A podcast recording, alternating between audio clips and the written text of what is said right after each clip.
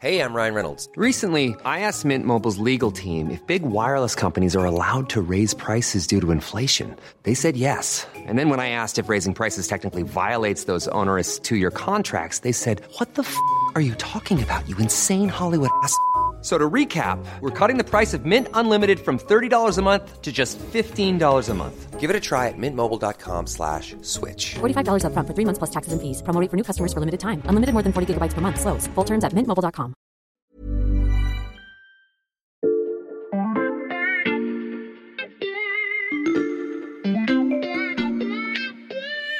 Salut, c'est Xavier Yvon. Cette année, vous avez beaucoup entendu parler d'intelligence artificielle, de réseaux sociaux et des difficultés des GAFAM. C'est pourquoi je vous propose une sélection d'épisodes sur la tech, faits par des humains. Bonne écoute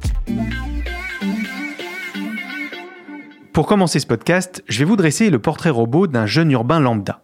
Un trentenaire qui vit, travaille dans une grande ville et qui fait très très attention à l'environnement au quotidien et donc à sa manière de consommer. Déjà, terminé la voiture, il ne se déplace plus qu'en transport en commun. Pour partir en vacances, il privilégie le train, il s'interdit le plus possible de prendre l'avion.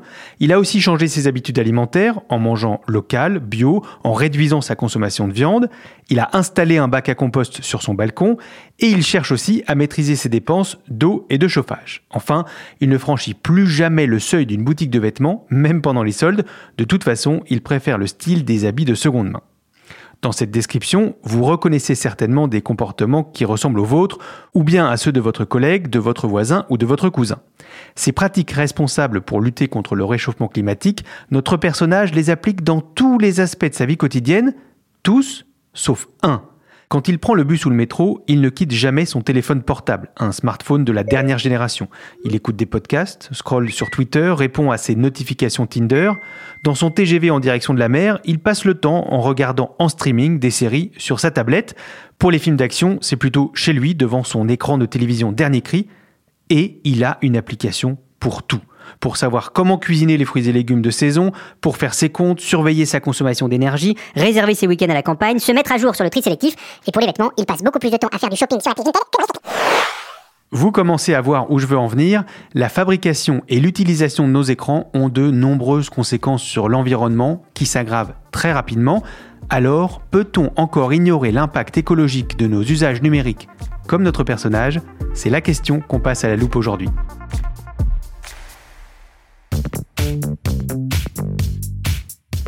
Dans cet épisode, on va parler climat et numérique, et ça tombe bien à l'Express, on a justement des spécialistes de ces deux domaines. Salut Maxime, salut Valentin. Salut Xavier. Salut Xavier.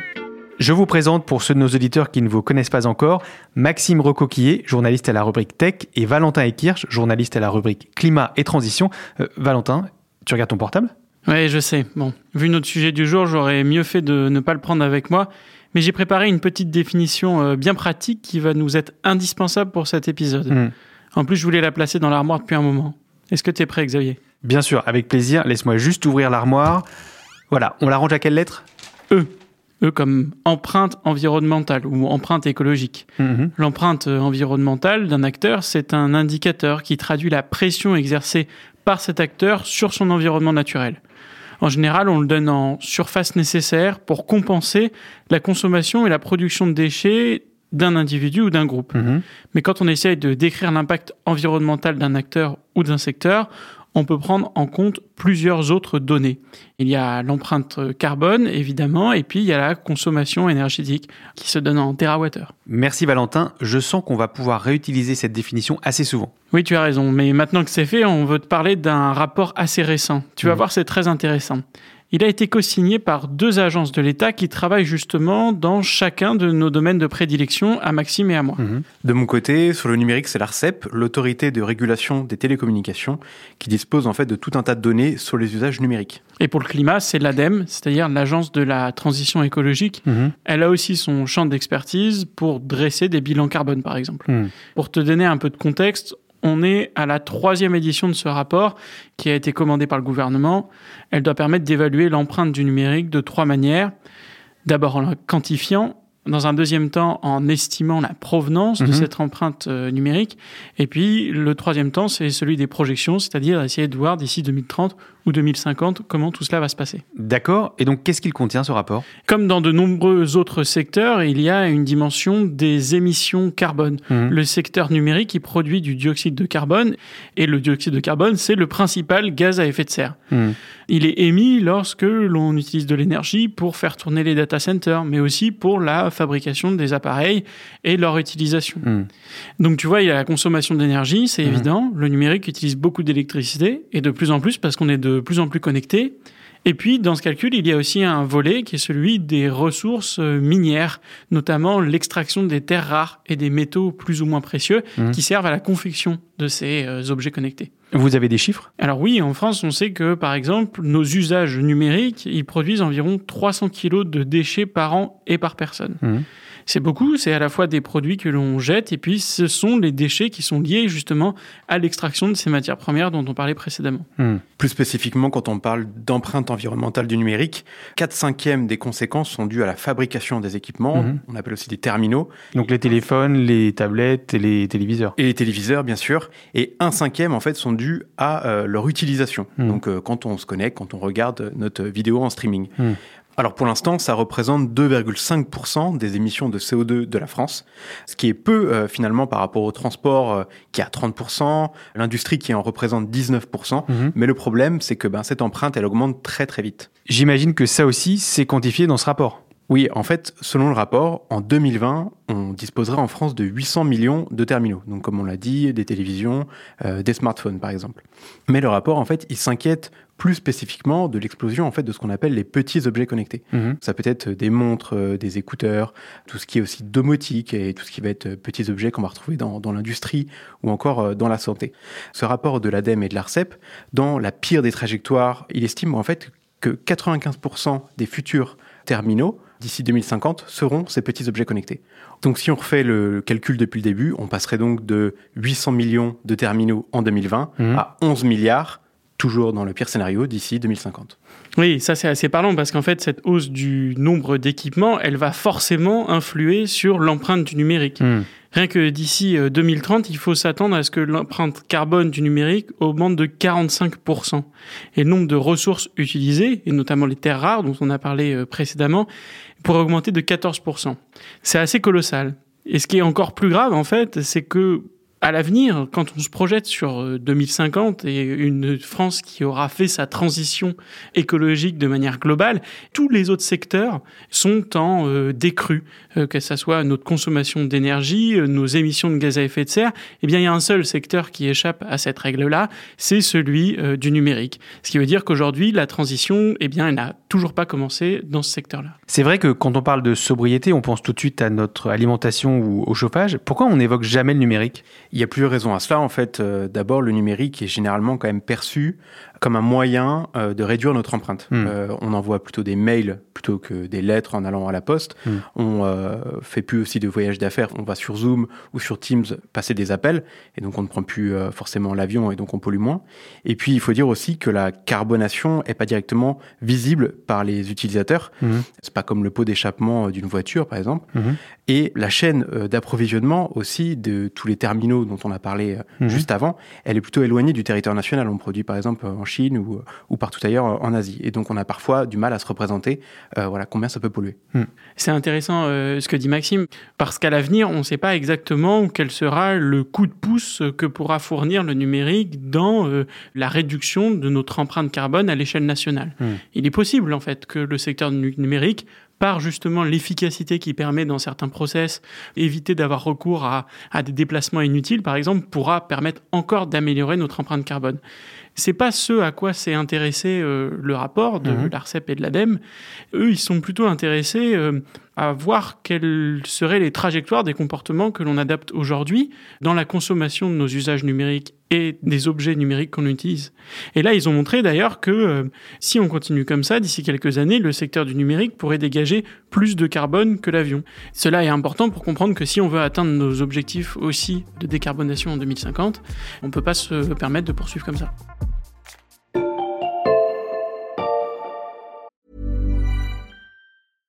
Introducing Wondersuite from Bluehost.com. Website creation is hard, but now with Bluehost, you can answer a few simple questions about your business and get a unique WordPress website or store right away. From there, you can customize your design, colors, and content. And Bluehost automatically helps you get found in search engines like Google and Bing. From step-by-step guidance to suggested plugins, Bluehost makes WordPress wonderful for everyone. Go to bluehost.com/wondersuite.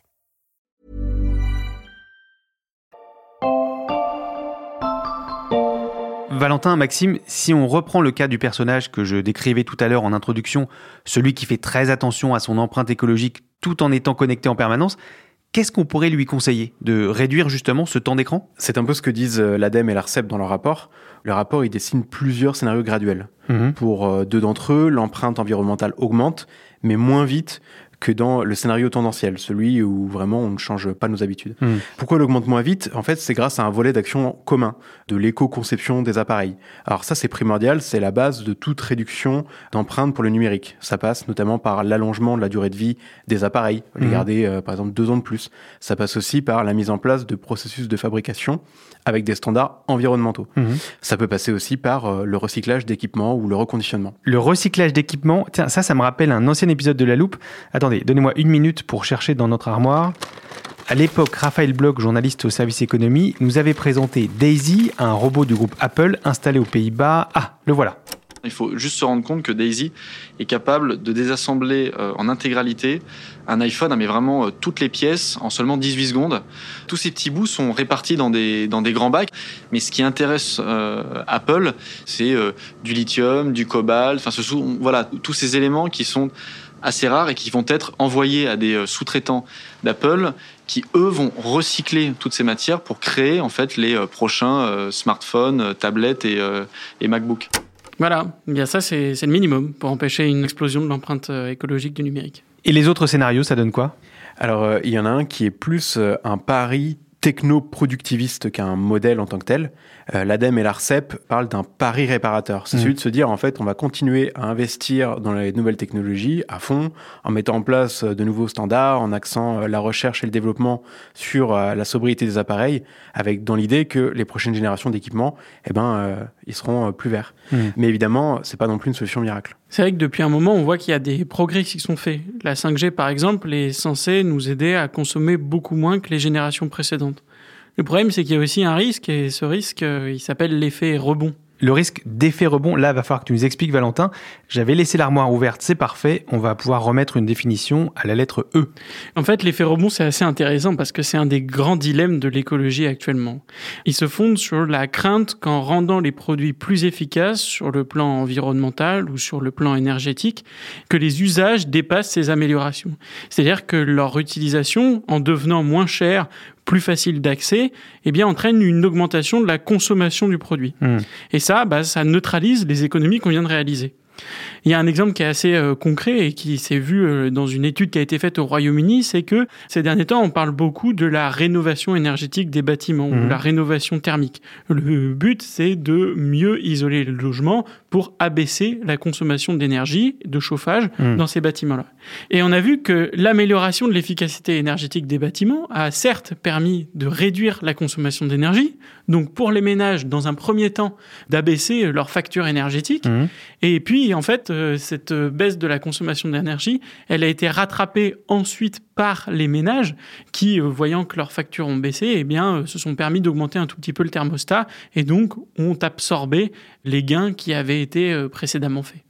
Et ça, donc, cet effet de rattrapage de la consommation sur l'efficacité que l'on a gagnée ailleurs, eh bien, on le retrouve partout et on risque aussi de le retrouver dans le numérique. Avec la 5G, donc, par exemple. Oui, tout à fait. Là où on pensait que la rapidité euh, des échanges nous permettrait de gagner en efficacité des échanges, eh bien, elle a aussi fait augmenter le flux d'informations qui circulent et donc la consommation énergétique globale et même la consommation des infrastructures euh, du numérique. Ok, merci Valentin, on a bien compris ce qu'était l'effet rebond. Je referme l'armoire. Il reste encore un dernier scénario? Oui, en fait, c'est le plus extrême. Dans le rapport, on parle d'un scénario de la frugalité. Tout est dans le nom. C'est un scénario qui suppose une réduction drastique de nos usages. Alors, je t'arrête Valentin, on va reprendre notre exemple de tout à l'heure. Ce scénario frugal, qu'est-ce que ça changerait à la vie de notre personnage? En fait, ça changerait quand même pas mal de choses. Mhm. D'abord, dans ce scénario, le but, c'est d'éviter d'acheter de nouveaux équipements. Mhm. Donc, exit le dernier smartphone, il faudra préférer des appareils reconditionnés. Ça sera de même pour les écrans et par exemple les téléviseurs. Il faudra préférer un vidéoprojecteur, par exemple, parce que ça pollue moins. Mhm. Et puis, il faudra réduire ses usages numériques mobiles, c'est-à-dire il faudra réduire notre utilisation des données lorsqu'on se déplace. C'est-à-dire plus de TikTok ou de podcasts dans le métro le matin, pas de Netflix, par exemple, quand on prend le train. Globalement, en fait, cela veut dire qu'il faudra mieux se connecter au Wi-Fi dès que c'est possible. Bon, tu t'en doutes, Xavier, c'est un scénario qui est difficilement réalisable Mhm. parce que là, on n'est plus vraiment euh, dans la sobriété, on est franchement sur un retour en arrière et on n'y est pas prêt, sauf euh, peut-être sous la contrainte.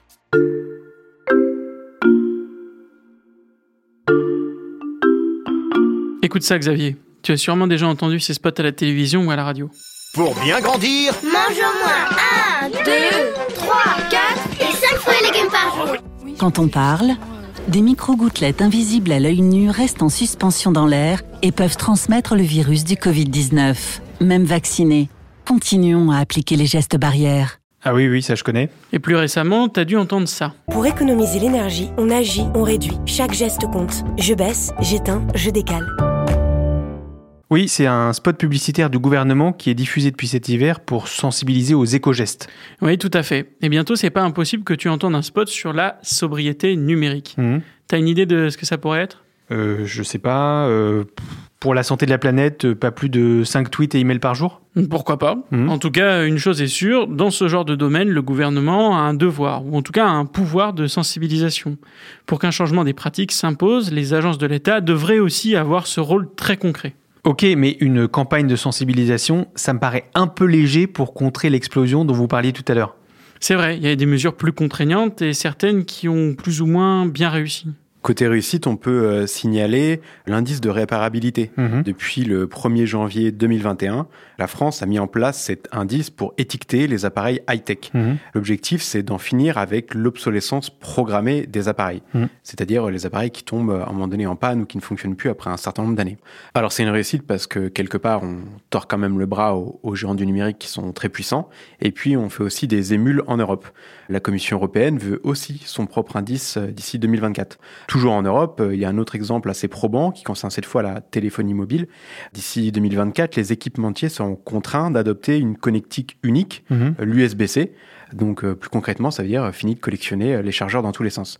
Ça aussi, c'est très bien en termes de durabilité, mais bon, ça vient peut-être un peu tard. Les pouvoirs publics qui s'engagent pour réduire l'empreinte écologique du numérique, euh, Valentin évoquait des mesures aussi moins réussies, euh, lesquelles?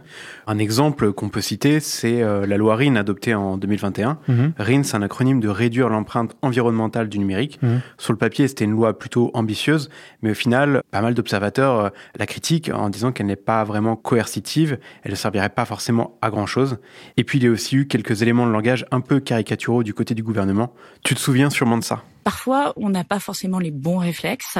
On va euh, fermer la lumière en pensant qu'on a fait des grosses économies d'énergie, et puis on va envoyer derrière euh, un mail euh, un peu rigolo à nos amis avec une pièce euh, jointe, et on aura consommé beaucoup plus d'énergie. Je sais pas si tu l'as reconnu à sa voix, mais c'est Agnès Pannier-Runacher, notre ministre de la Transition énergétique. Ouais. Eh bien, le coup des mails, c'est quand même un petit peu devenu le poncif, parce que Mm. c'est pas là que se trouve le plus gros problème, on l'a compris. Mais quelque part, ça montre quand même qu'il commence à y avoir une prise de conscience. Et en même temps, euh, ça détourne un petit peu l'attention des vrais enjeux, par exemple celui de l'extraction des ressources rares et de la fabrication toujours plus importante d'appareils numériques. En tout cas, ça pose la question de la responsabilité de chacun. On en revient donc à nos comportements que tu évoquais euh, en introduction. Et plus généralement, on peut aussi interroger la notion de progrès. On t'a dit que les téléviseurs sont particulièrement polluants. Est-ce que vraiment ça vaut le coup d'innover pour faire des écrans 8K, 16K ou que sais-je? Ou est-ce qu'il faut mieux choisir euh, d'investir dans d'autres technologies, peut-être plus utiles dans l'industrie ou encore dans la santé? Ce sont de vraies questions de société qu'il faut se poser. On sait aussi qu'il y a une tension sur les matières premières qui va être extrêmement importante. On l'a dit, il y a des scénarios dans lesquels on risque d'avoir une pénurie de ces matériaux-là. Est-ce qu'on préfère que ces matériaux aillent dans la construction d'un énième téléphone qui nous permettra de regarder une série en 16K ou est-ce que on a plutôt envie de le mettre euh, vers la production de scanners médicaux? Eh bien, ça, c'est des choix qu'il faudra prendre. Des choix cruciaux dont on a très bien compris les enjeux grâce à vous, Valentin et Maxime. Merci beaucoup. Merci Xavier. Merci Xavier. Valentin Ekirch et Maxime Recoquillé, respectivement spécialistes du climat et de la tech à la rédaction de l'Express. On peut retrouver toutes leurs analyses dans le magazine ou sur le site de l'Express, qu'il vaut mieux donc consulter en Wi-Fi, on l'a compris.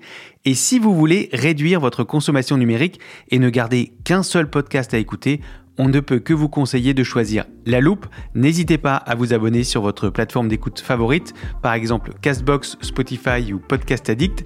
Cet épisode a été écrit par Mathias Pengili, monté par Ambre Rosala et réalisé par Jules Cro. Retrouvez-nous demain pour passer un nouveau sujet à La Loupe.